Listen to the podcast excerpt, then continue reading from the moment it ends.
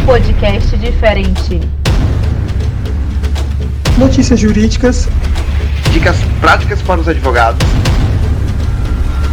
assuntos polêmicos e muito conteúdo pertinente ao exercício da advocacia. Prosas Jurídicas, um podcast feito por advogados para advogados. Está começando o oitavo episódio do Prosas Jurídicas, que terá como tema Casa do Saber. Meu nome é Luana Viana. Meu nome é Murilo Araújo. Meu nome é Marcelo Velame. Meu nome é Leonardo Sampaio. No episódio de hoje, teremos a participação mais do que especial do advogado, mestre e doutor em Direito e professor de Direito Empresarial da UFBA, Faculdade Baiana de Direito e UXAL, nosso professor João Glicério. João, seja muito bem-vindo. Muito obrigado pelo convite. Boa, bom dia a todos. Este é o um podcast que trata sobre advocacia de uma forma descontraída e leve. Nós trazemos aqui todo o nosso conhecimento acerca da nossa vivência da advocacia privada, do nosso network, nossas experiências, ideias, práticas e estudos. Nós tratamos também sobre questões práticas para ajudar você, advogado, e você, advogada, bem como o estudante de direito acadêmico, no dia a dia da nossa profissão. Vale lembrar sempre que nossos episódios são divulgados toda primeira, terceira, quarta-feira do mês e eles estão disponíveis sempre nos agregadores de podcast. Spotify, Apple Music, Google Music, enfim. Não deixe de acompanhar os nossos perfis tanto no Instagram quanto no Facebook, que você pode encontrar através do arroba prosas jurídicas. E sempre que tiver alguma ideia, sugestão, crítica, que queira compartilhar conosco, mande uma mensagem para prosajurídicas.gmail.com. Em nosso oitavo episódio, Casa do Saber, que estamos gravando em 31 de julho de 2020, vamos tratar um pouco sobre as oportunidades além da própria sala de aula. Hoje, como já falamos, para debater o assunto, contamos com a ilustre presença de João Luiz advogado, mestre doutor em Direito e professor de Direito Empresarial da UFBA, Faculdade Baiana de Direito e UXAL. João, seja bem-vindo ao Prosa Jurídicas. Muito obrigado pelo convite, boa, bom dia a todos e espero que vocês aí possam, é, que eu possa atender as expectativas. Muito obrigado pelo convite, Luana, Marcelo, Leonardo. É uma honra para mim estar aqui no Casa do Saber hoje. João, a pergunta que não quer calar, o que, que a universidade nos oferece além da própria sala de aula? É, excelente pergunta. Marcelo, eu acho que é, ainda existe em boa parte da população aquela visão de que a universidade é um, um lugar de formação profissional. A formação profissional é uma das funções da universidade, mas algumas pessoas até questionam se seria essa a mais importante ou a primeira função da universidade. A função da universidade é muito mais uma casa do saber, perdoe o trocadilho aí, com o programa de vocês, mas de fato é uma casa do saber, do aprendizado, do conhecimento, mas do conhecimento para a vida daquele indivíduo. Tá? Ainda que ele não exerça ou não venha exercer aquela profissão, aquele conhecimento vai acompanhá-lo e seguramente será útil em outros momentos de sua vida. Como, por exemplo, é, existem várias pessoas que se tornaram empresários tendo formado, cursado direito, se tornaram é, auditores fiscais tendo cursado engenharia, se tornaram é, é, filósofos tendo cursado medicina. E qual a razão para alguém é, destoar daquela que seria a priori a sua profissão inicial, a sua profissão primária, né? É porque a universidade fornece esse cabedal de conhecimentos e experiências para a formação do indivíduo, para a formação do ser humano. A função da universidade é muito mais social do que profissional. É, essa função de formação profissional é muito importante na universidade, com certeza, mas não é a sua formação prioritária. Isso advém da estrutura universitária está centrado em um está centrada em um tripé. O ensino é um desses desses dessas pernas do tripé, tá? As outras duas são a pesquisa e a extensão. O ensino é a transmissão do conhecimento produzido. A pesquisa é a produção do conhecimento. Então, a pesquisa, em dada medida, racionalmente, antecede a sala de aula, porque ela produz o conhecimento que vai ser transmitido através do ensino. ah, existem várias formas de transmissão desse conhecimento, a gente vai conversar um pouco sobre elas, mas é importante entender que a pesquisa produz o conhecimento e o ensino transmite o conhecimento produzido. E a extensão? Aí a extensão tem um papel também muito relevante, porque é na extensão que nós vamos aplicar o conhecimento que é produzido e transmitido na universidade para a sua principal destinatária, a sociedade. Então, é com a extensão que nós vamos conseguir aplicar para a sociedade, devolver à sociedade todo o investimento realizado na produção e na transmissão do conhecimento. Então, esse é um. É por isso que vem de é, o termo, né? Universidade vem de universo, de universalidade. É o lugar onde nós produzimos o conhecimento, é o lugar onde nós transmitimos o conhecimento e também devolvemos o conhecimento à sociedade, que é sua destinatária final. É sua originária, porque ela financia a universidade, e é sua destinatária também, porque a ela é que nós é que esse conhecimento todo é produzido. Então, é, a, a pesquisa e a extensão são dois elementos importantíssimos na formação universitária. É, não só o ensino, o ensino é muito importante, mas também a pesquisa e a extensão tem a sua relevância em razão da produção e da aplicação do conhecimento que foi produzido. É, professor, os meninos não vão conhecer essa expressão, mas lá na Federal a gente tinha uma expressão muito engraçada que era aluno rampeiro. Para quem não conhece a estrutura da UFBA, é, a faculdade dispõe de dois elevadores, de uma escada mais para dentro, mas assim, o canal de acesso da Federal, para você subir para os prime primeiro e segundo é, pavimentos da universidade para você assistir às aulas, são uma rampinha. Então, assim, criou-se uma, uma, uma expressão né, entre os alunos que a, o aluno rampeiro é aquele aluno que entra na faculdade apenas para poder assistir às aulas e sai.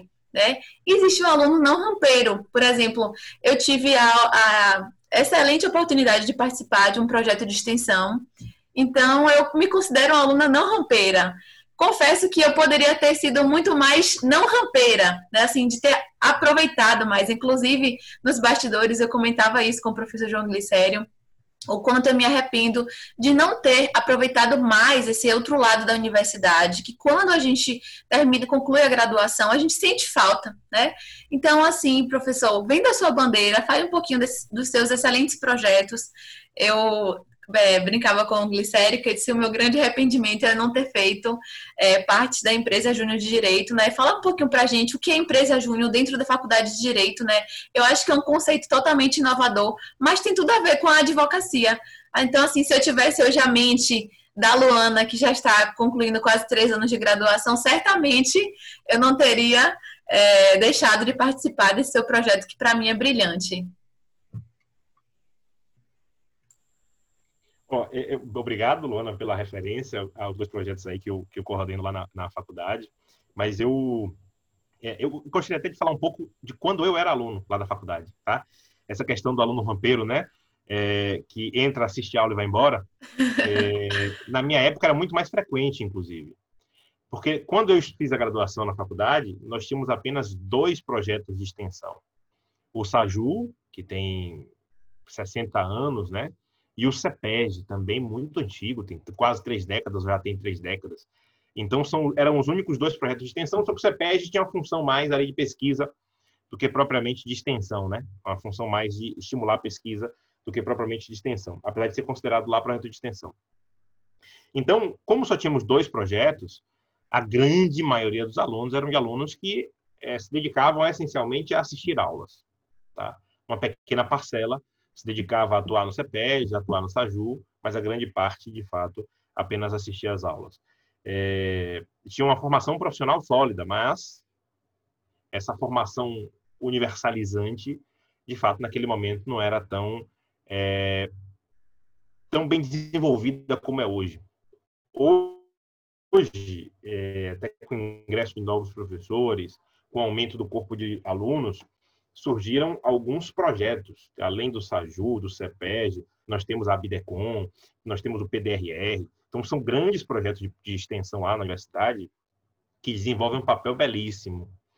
Eu tive a sorte, de, de, participar um pouco do momento inicial de dois projetos, que hoje eu sou o, o coordenador, né? mas eu, eu nem acredito a mim a, a, a iniciativa dos projetos, a sua excelência.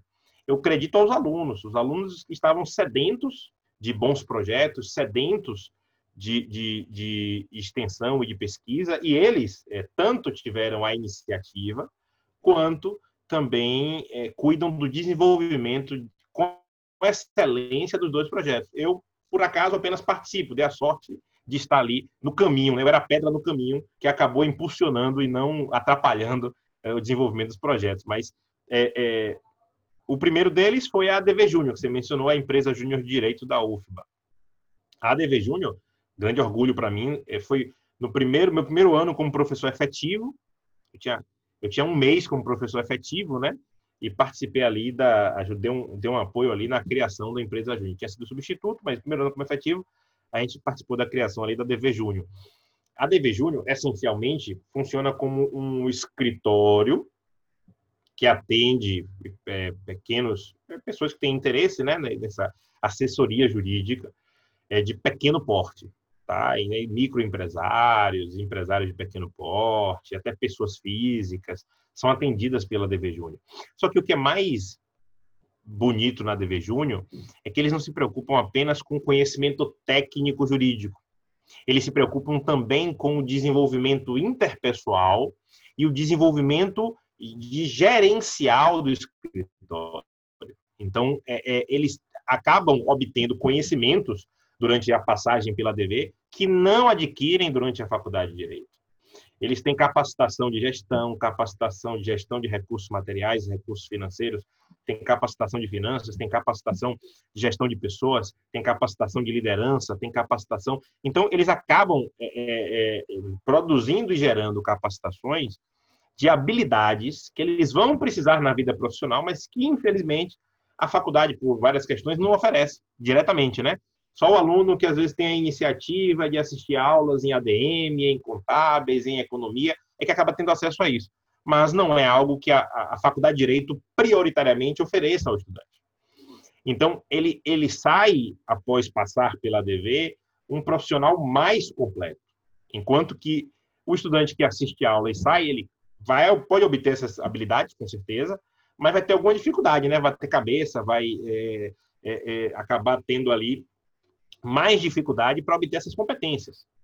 Enquanto que o aluno que passou pela ADV já sai com essas competências é, bem estruturadas, além de uma rede de relacionamentos, porque o movimento Empresa Júnior do Brasil hoje é um movimento gigantesco. É, é, quase todas as faculdades do Brasil têm empresas júniores, e quase todas têm empresas júniores de direito. Né? A nossa é, é uma das primeiras empresas júniores de direito do país.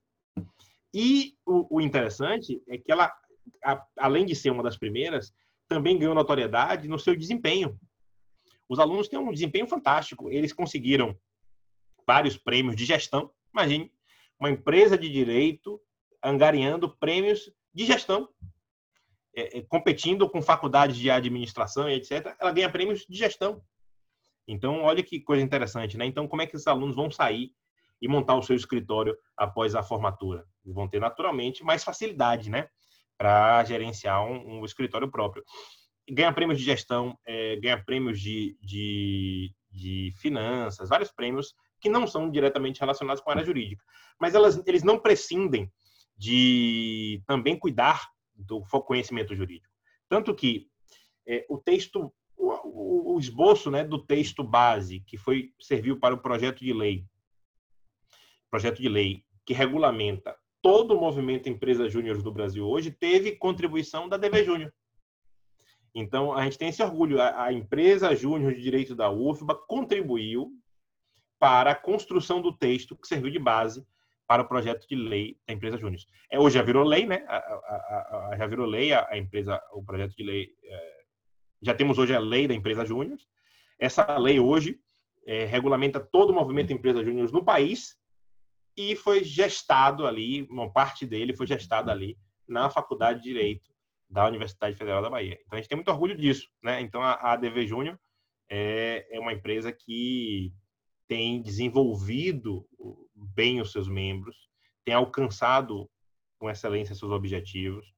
E você vê que eles têm experimentado crescimento muito grande. Eles colocam metas. Existem, tem controle de metas, tem a, a, reuniões periódicas, capacitações, né? E eles colocam as metas já extremamente ambiciosas. Por exemplo, eles normalmente colocam metas que representam o dobro da meta do ano anterior. E todos os anos eles têm batido a meta e superado a meta. Que, que já era o dobro, tipo assim, a meta de 2019 foi X, 2018 era X, 2020 foi 2X, eles chegaram a 3X quase. Aí a meta de, de, de 2020 era 6X, 6X era, era o dobro do que eles alcançaram em 2019. Veio a pandemia, aí você pensa, poxa, não vai dar para alcançar a meta. Eles já estão em 5x. É, já estão em 5x. Então, eles, é, de fato, é é, é, é, é, impressionante. E você vê o ambiente, eles se preocupam, eles têm medidas de ambiente institucional. Eles se preocupam com o bem-estar dos seus membros, com a satisfação dos seus integrantes. Então, eles não, têm, não se preocupam só com conhecimento técnico, jurídico, conhecimento de. Eles se preocupam com as pessoas, né? E com que cada um está extraindo da empresa júnior. Então, eles têm uma, uma preocupação também. Além de, já, de terem já preparação, né? Pra, com ferramentas de comunicação. É, comunicações que vocês hoje fazem tão bem, é, seja por habilidade, seja porque apreenderam, né? Após a formação, eles têm isso na graduação de direito né? A é comunicação, a forma de se comunicar adequadamente, então, é, a forma de comunicar com o seu público, respeitando sempre o código de ética da advocacia. É, é, então, eles conseguem fazer um belíssimo trabalho é, a partir desses conhecimentos. Então, é, é um, um, uma empresa júnior hoje que me orgulha muito, orgulha muito a Faculdade de Direito, orgulha muito a Universidade Federal da Bahia, porque os seus membros, por exemplo, quando saem da empresa júnior, vão galgar postos no movimento nacional empresa júnior, né? Já tivemos é, algumas diretorias, movimentos regionais, tal. Então a gente acaba ocupando espaços é, e projeção nacional em razão do belíssimo trabalho que eles fazem aqui em casa, que fazem aqui, né, na Faculdade de Direito. É, além da empresa júnior, tem o NCI. O, o é, cinco anos atrás, né, é, nós criamos a, a DV, e cinco anos atrás surgiu a oportunidade de criar o NCI. É, quando eu falo nós, não é eufemismo retórico, não, tá? Foram os alunos mesmo. Nós, os alunos, né? É, comigo também ali, ajudando menos, mas o trabalho essencialmente é deles, é dos alunos. É, o, o, o, o, o NCI, a gente colocou o nome Núcleo de competições internacionais. Existe um movimento que já tem uns 60 anos, mais ou menos, 70, 60 anos, no mundo, que é de estimular os alunos a desenvolver a sua argumentação jurídica, tanto oral quanto escrita.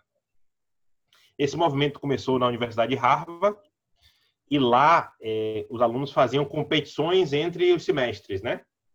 Competições entre as turmas. Aí eles faziam essas competições internas de argumentação jurídica. Outras faculdades começaram também a fazer competições entre as suas internas, né, de competições de formação de, de competições de, de, argumentação jurídica. Depois as faculdades começaram a competir entre si. Aí você tinha Columbia versus Harvard e tal, e foram criando competições é, é, interuniversitárias que alcançaram outros países. Então hoje você tem a grande maioria das universidades do mundo participando das competições de corte simuladas. A primeira criada foi uma sobre direito internacional, JESSAP. É, essa, discutia essencialmente direito internacional, até pela época que ela foi criada, né? década de 60 ali e tal, pós-segunda guerra, criação da ONU, desenvolvimento da ONU tal. Então você tem ali é, uma competição de direito internacional criada. Dessa direito internacional surgiu a de arbitragem. A maior do mundo é a VIS, né? BIS. Depois surgiu de ambiental, direitos humanos. Então, você tem várias competições sobre temas mais variados. Hoje, por exemplo, na UFBA está acontecendo uma competição simulada de direito tributário. Né? Muito interessante competição de direito tributário lá na UFBA hoje. Então, aí nós, nós criamos um núcleo, porque os alunos queriam participar das competições, mas não tinha estrutura. Infelizmente, a universidade pública, vocês sabem bem, né, não, não, não, não tem como fornecer muito apoio a esse tipo de iniciativa. Aí, o que a gente pode fazer? Planejar para conseguir um apoio externo, né? Então, nossos alunos, eles participavam das competições, mas eles participavam assim, ó, se inscreviam e começavam a tentar angariar dinheiro para poder viajar e participar das competições fora do Brasil. Só que passavam tanto tempo procurando dinheiro para tentar viajar que não tinham tempo de se preparar. Aí, por exemplo, aquela parte que não precisava de dinheiro, que é a parte escrita, eles tiravam a nota elevadíssima. Teve um, um time que participou de uma competição na Colômbia que na parte escrita tiraram 98, de 100 pontos, tiraram 98 pontos. Mas na parte oral, eles não conseguiram se preparar porque estavam correndo atrás de passagem. E aí o desempenho não foi muito bom. Então, é, é, diante dessa frustração inicial, foi que me veio a necessidade de organizar isso, né? De, de participar um pouco da organização disso. Aí a gente montou um núcleo é, que serviria para quê? Para os alunos se planejarem. Bem, se a gente não tem o apoio universitário da, da universidade que a gente precisa, vamos começar a preparação muito antes da competição. Já tentar conseguir dinheiro muito antes. Porque quando a competição tiver andamento, a gente vai se dedicar só à competição.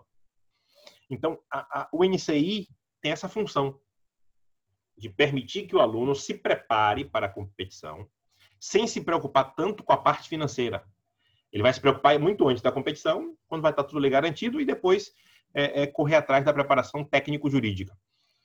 A gente consegue dinheiro de que maneira? De várias formas, vendendo comida, vendendo livro usado, é, participando de editais, pedindo doação aos professores, pedindo doação a estranhos, fazendo vaquinha online, né? o crowdfunding. Então, a gente participa de várias maneiras diferentes para conseguir esses, esses recursos financeiros para participar das competições. Mas a gente consegue com antecedência e quando chega o momento da competição, a dedicação é praticamente só a competição. E aí, tudo mudou. É, a gente que antes tinha um desempenho ruim na parte oral passou a ter um desempenho muito bom. Tanto que o NCI tem cinco anos. Veja, tem faculdades que participam de competições há 60 anos fora do Brasil e há 30 anos no Brasil. Tem faculdades que participam de competições há 30 anos no Brasil. O NCI tem cinco. E no ano de 2019, a gente começou a participar de competições nacionais, inclusive, né? o nome até ficou estranho, porque é o núcleo de competições internacionais, que participa também de competições nacionais. Então, a gente até, o nome ficou até um pouco estranho. Mas, é, no ano de 2019, das oito mais importantes competições do Brasil, nós fomos campeões em seis. Aqui nós devemos isso. A, a dedicação dos alunos. A, o esforço, dedicação, a, a, competência. O, os alunos, é, de fato, tem um, um, uma vontade de vencer muito grande, a vontade. Mas o principal não é vencer. O principal é todo o conhecimento que eles obtêm durante esse caminho. Porque na competição ele se estimula a pesquisar de modo mais profundo. Então, ele aprende a pesquisar com uma profundidade impressionante. Impressionante. Ele descobre fontes de pesquisa que eu, por exemplo, durante a minha graduação, nunca tive conhecimento que existiam. Então, ele sai também da faculdade, um advogado ou um, um, um profissional do direito, com muito mais recursos jurídicos para alcançar o seu objetivo de maneira mais eficiente, né? E, e, aprende a trabalhar em equipe, faz contatos com alunos de outras universidades, outras faculdades, e, e sai de lá com uma rede de relacionamentos enorme, sai de lá também com a formação jurídica muito interessante, aprendendo a pesquisar com profundidade, teses complexas, porque os casos normalmente envolvem teses, teses envolvem teses muito complexas. Estou falando aqui um bocado, me perdoe. Não, eu me empolgo. Muito bom, professor. É... Deixa, eu só, deixa eu só fazer um comentário, Léo. Léo está dizendo aqui que viu uma ex-aluna da UFBA babando pela faculdade. Realmente. é, professor estava aqui nos assistindo, né, nessa posição assim, meio é, é, hedonista, me olhando, e eu olhando aqui o livro de Lara Sellen, é, em que ela escreveu junto com Rodrigo Bertozzi, e me recordando de um evento que eu participei É, eu peço desculpa por não recordar o nome, mas foi um evento que me marcou muito. Eu disse, gente, esse cara tá falando umas maluquices sobre advocacia. O que é isso? É, eu me lembro um evento organizado, acho que foi lá nos idos de 2016, 17, mais ou menos 2015. É, acho que foi 15 ou 16, pela ADV Júnior. É, e um, um, dos motivos, assim, professor, que me é, motivou para lhe trazer é essa sua visão. Por exemplo, quando eu falo assim, gente, é, a gente precisa ter uma visão diferente da graduação, né? O que que, é, é de, o que que leva, né, professor, assim, você que hoje em dia que é advogado, que tem essa visão vanguardista, que é professor de graduação, é, de mestrado, é, acho que de doutorado também, né, professor de doutorado também, é, o que, que você poderia falar para alguém que é estudante de direito, que nos acompanha, né, para motivar a fazer extensão? É, e além, né, não ser um aluno rampeiro, mesmo que você não faça federal, porque eu acho que isso é muito importante, sabe? A nossa, a, o nosso mote do Prosas é levar nossos colegas e futuros colegas a pensarem a advocacia como ela deve ser pensada, sabe? É, para mim, realmente, eu fico babando, né, Léo? Mas é porque eu acredito muito nisso, sabe? O profissional que quer. Assim, gente, a gente não tem que sonhar pouco na vida, sabe? E o nosso cliente, ele, ele exige da gente muito.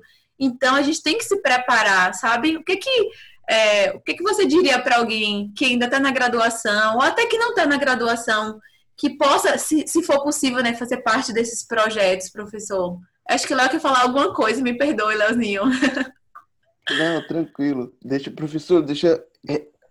Responde essa, esse questionamento de Lua, que ela estava aqui namorando o diálogo, olhando assim, apaixonada. E depois a gente aprofunda um pouquinho. É, é, veja, eu estou falando aqui muito da Faculdade de Direito da UFPA, muito porque é meu universo, né? Eu estudei lá, virei professor lá, eu acabo convivendo maior parte do meu tempo lá. Minha, minha, esposa até disse que até a gente cogitou comprar um apartamento perto da faculdade de direito. Minha esposa disse de jeito nenhum, porque se a gente comprar um apartamento lá, você não vai sair de lá mais. Já não sai hoje, né? Vai ser agora que não vai sair mesmo de lá. Que eu fico lá sempre, às vezes nem tenho aula, mas estou por lá. Então, não tenho nenhuma atividade, mas estou por lá, gosto de passar muito pela faculdade. Mas é, é importante ressaltar também, e aqui eu quero fazer uma, uma, uma, uma referência importante, né?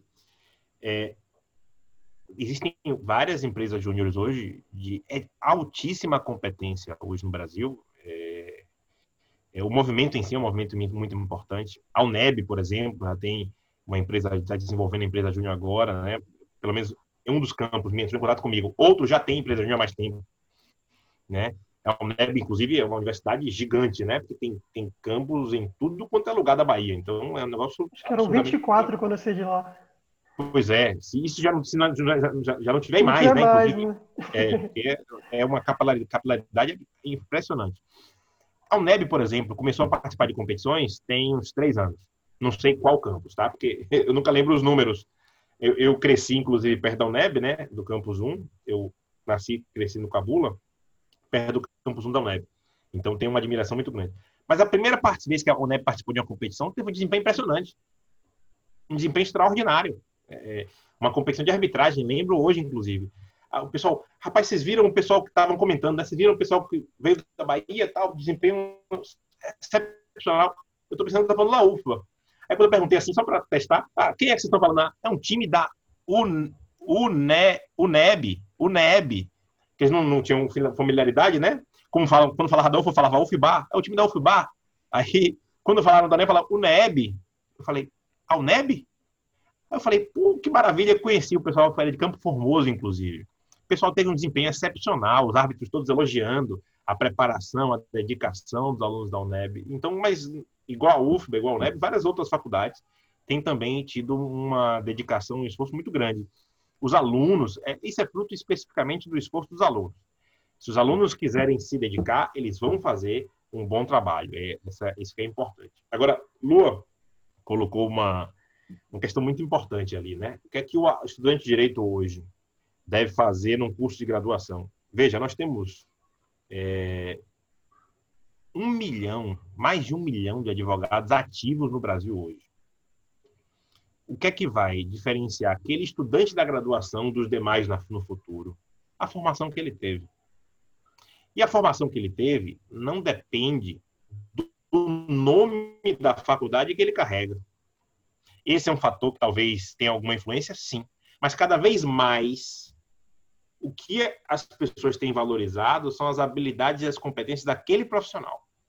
Então, é muito importante que ele aproveite o que a faculdade, o que a universidade ele oferece, como um todo. Que ele participe de competição, que ele participe da empresa júnior, que ele participe de outras iniciativas, que ele não seja um aluno rampeiro, que ele não seja um aluno só de sala de aula, que ele seja um aluno que eu aproveite tudo que a universidade pode oferecer. Então, é, é, esse é, para mim, o conselho que eu deixaria é esse que ele estagie, que ele participe de competição, que ele participe de empresa júnior, que ele aproveite tudo que ela pode oferecer.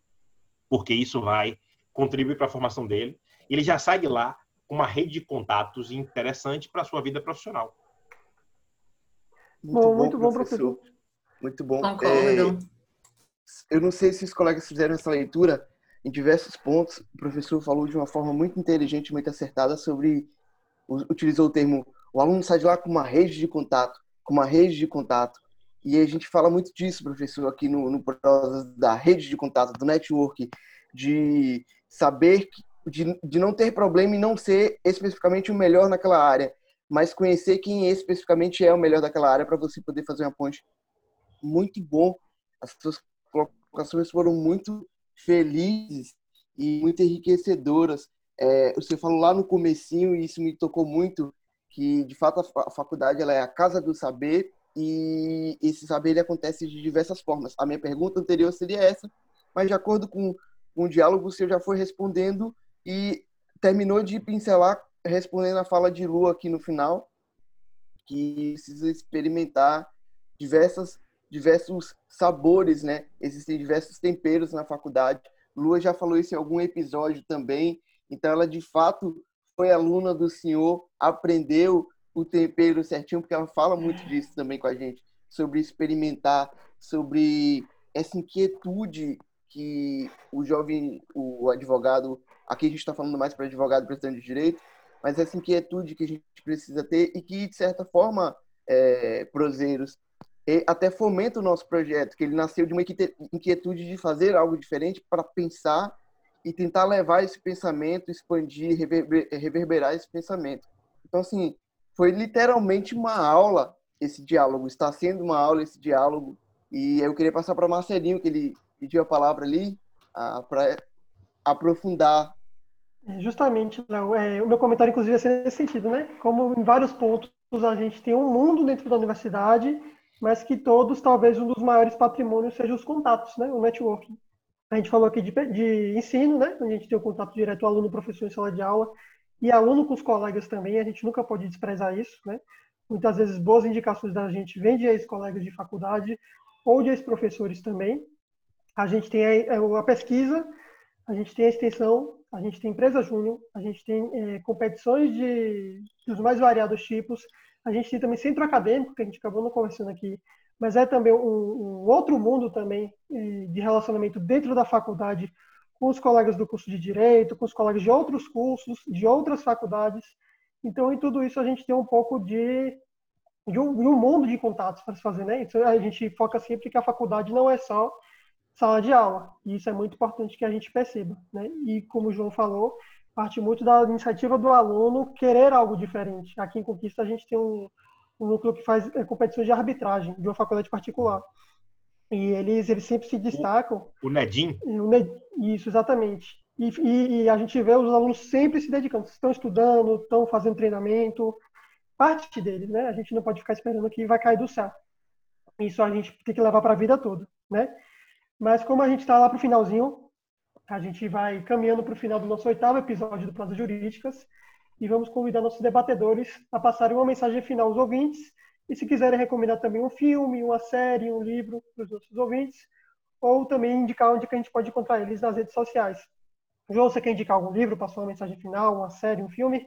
Quero, quero. É, eu eu é, sugiro, aí já, já não tem a ver propriamente com a universidade em si, mas tem a ver com a minha disciplina de direito empresarial. É, mas ele serve, inclusive, para direito do trabalho, direito do consumidor, relações internacionais, é um filme que eu acho muito interessante. Não é bem um filme, é um documentário que foi produzido é, com apoio do casal Obama, né? É, American Factory, Fábrica Americana. Um filme conta um pouco a história de uma fábrica chinesa que migrou para os Estados Unidos, fez o caminho contrário, porque várias fábricas americanas, na década de 70 para cá, migraram para a China. Nós experimentamos ali o caminho contrário. Só que eles conseguiram coletar informações impressionantes, porque o empresário chinês não estava acostumado com liberdade de expressão, com liberdade de imprensa. Ele acabou permitindo o acesso dos documentaristas ao núcleo da fábrica, a reuniões de decisões estratégicas. Então, é um documentário que gera um aprendizado de vida impressionante. Eu recomendo Fábrica Americana, né, American Factory, que vocês assistam, porque de fato vai trazer um aprendizado muito grande. Gostaria de recomendar um outro filme também, Aí já, é, esse já muita gente já deve ter assistido, inclusive, que é o, o, filme da história que contestou um pouco da história do McDonald's, né? Fome de Poder. Então, quem não assistiu ainda assista, porque conta um pouco da história do capitalismo, conta um pouco da evolução da nossa sociedade de consumo. Acho que vale muito a pena também o Fome de Poder. E aí, já falando um pouco de universidade, eu recomendo o Sociedade de Poetas Mortos, quem ainda não viu e quem não leu, tanto um tanto o livro quanto o filme, veja e leia, porque vale muito a pena. Uhum. É, é, é isso, eu gostei muito de estar aqui hoje, agradeço muito aí a oportunidade, muito obrigado aí, vocês são sensacionais aí. E eu estou aprendendo com vocês também, toda essa, essa articulação desse novo mundo aí, né? Lu, quer recomendar alguma coisa? Bom, pessoal, só agradecer mesmo, né? Acho que hoje o professor João veio, é, é, veio abrilhantar o nosso prosas, trazer uma vertente diferente que acho que a gente não tinha ainda é, apresentado para os nossos proseiros e proseiras. E sigam o caminho, pessoal. Se, é, os ex-graduandos aqui é, referendam o professor, né? não precisa nem reconhecer firma, porque o nosso, a nossa assinatura e a nossa recomendação é válida. Mas Marcelinho quer fazer uma recomendação que desde já eu digo que já li também, referendo à indicação. Minha indicação de hoje é o Como Fazer Amigos e Influenciar Pessoas. É um livro, um clássico, tem 60, 80 anos, e é um livro que parece que foi escrito hoje, né? E quando eu li ele pela primeira vez, ele abriu um, um mundo de ideias na minha cabeça. É um livro que, inclusive, eu gosto de presentear as pessoas. Apesar do título ele ser um pouco. As pessoas veem com um pouco de preconceito o título dele, né? Parece que é um, livro para pessoa que não consegue ser amigo de ninguém, mas pelo contrário, é um livro para pessoas que querem um mundo a mais, né? Mesmo as pessoas até descoladas e, e tudo mais. Então, minha recomendação é essa: Como Fazer Amigos e Influenciar Pessoas, do Dale Carnegie. Está na 52 edição. Eu acredito que depois tem mais uma ou duas, e continua sendo um livro muito bom. Estamos terminando o nosso oitavo episódio. Muito obrigada a quem nos escutou, a gente até o final. Se você curtiu o nosso podcast, acha que ele pode ajudar alguém com o seu conteúdo, compartilha com seus amigos, com seus colegas advogados, estudantes de direito, posta um print que está escutando o nosso podcast, nos marca lá no nosso Instagram, arroba prosa jurídica, e nos ajuda a divulgar essa ideia. Deixe seu comentário, mande um e-mail, um direct no nosso Instagram, dê sugestões sobre o que você quer que a gente converse aqui, para que a gente faça sempre o conteúdo cada vez melhor. E não esquece de seguir o nosso podcast em seu agregador de podcast favorito. Pessoal, até o próximo episódio. Até o tchau, próximo tchau, episódio. Tchau, tchau, Muito obrigada, professor João. Obrigado a vocês aí. Muito obrigado, muito obrigado. Tchau, tchau. Prazer conhecê-los. Igualmente.